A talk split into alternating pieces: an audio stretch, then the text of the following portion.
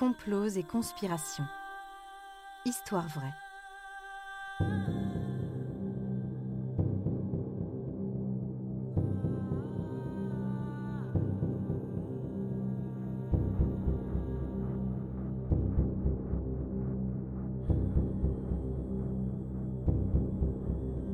Un programme Studio Minuit. Idée originale John Mack. Musique David Rampillon. Narration Leilani Lémé. Enregistrement et montage Patrick Martinez-Bourna. Le système Armstrong.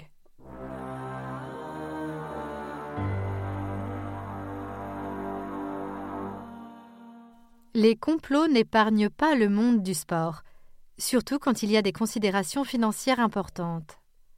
Lance Armstrong est un des plus grands symboles de la triche organisée dans le milieu du sport. Avec son équipe US Postal, le cycliste américain s'est non seulement dopé, mais a mis en place une politique du silence étendue à tout le peloton. Étant plus qu'une figure de proue, mais bien une véritable locomotive du cyclisme, Armstrong a permis d'attirer sponsors et lumière sur le cyclisme dans son ensemble. De fait, plus le champion devenait important, plus cela bénéficiait à ce milieu, et plus il était donc difficile de le faire tomber.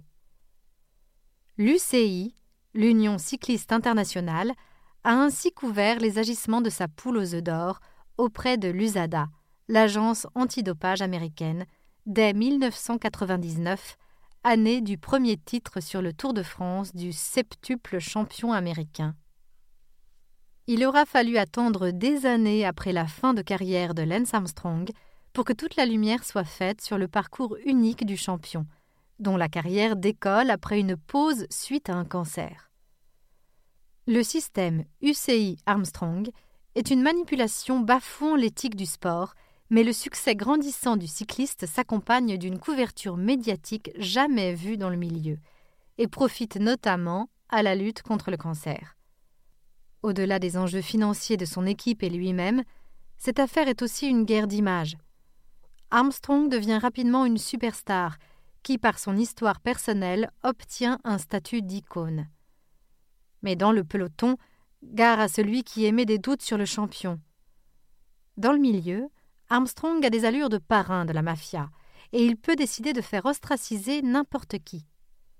C'est ce qui est arrivé par exemple au coureur italien Simeoni, qui en 2001 témoigne contre le sulfureux médecin Michele Ferrari, très proche de Lance Armstrong. Médecin dont les agissements frauduleux seront plus tard avérés par la justice. Comment l'affaire a donc pu être dévoilée? Si les principales instances étaient complices et que personne n'osait parler, pas même ses concurrents. Tout simplement grâce à un travail journalistique hors pair. Le français Pierre Ballester et l'irlandais David Walsh vont enquêter non sans mal dans les années 2000 sur les performances douteuses du cycliste américain et le rôle trouble de l'UCI. Ils publieront plusieurs livres sur le système mis en place par US Postal et la dictature Armstrong dans le peloton, tout en remettant en cause la véracité des contrôles antidopage. C'est leur travail qui permettra une enquête approfondie de l'USADA en 2012, soit sept ans après le dernier titre d'Armstrong sur le Tour de France et deux ans après sa seconde retraite. Car l'Américain, parti au sommet en 2005, va effectivement faire un comeback en 2009 et même terminer troisième cette année-là.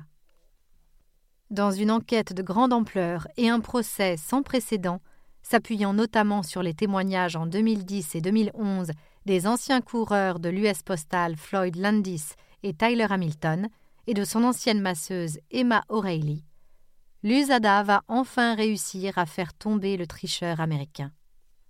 Les preuves tombent petit à petit.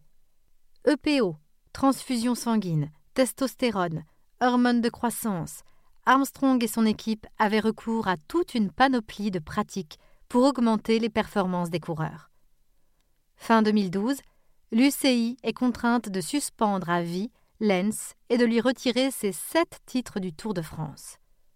L'Américain perd évidemment ses sponsors, se retire de la direction de la Fondation contre le cancer qu'il avait lancée, paie des amendes et rembourse de nombreux frais, puis s'engage dans une campagne médiatique rédemptrice. En 2013, dans la célèbre émission de télévision d'Oprah Winfrey, Armstrong va pour la première fois avouer ses actes dopage, mensonges, menaces.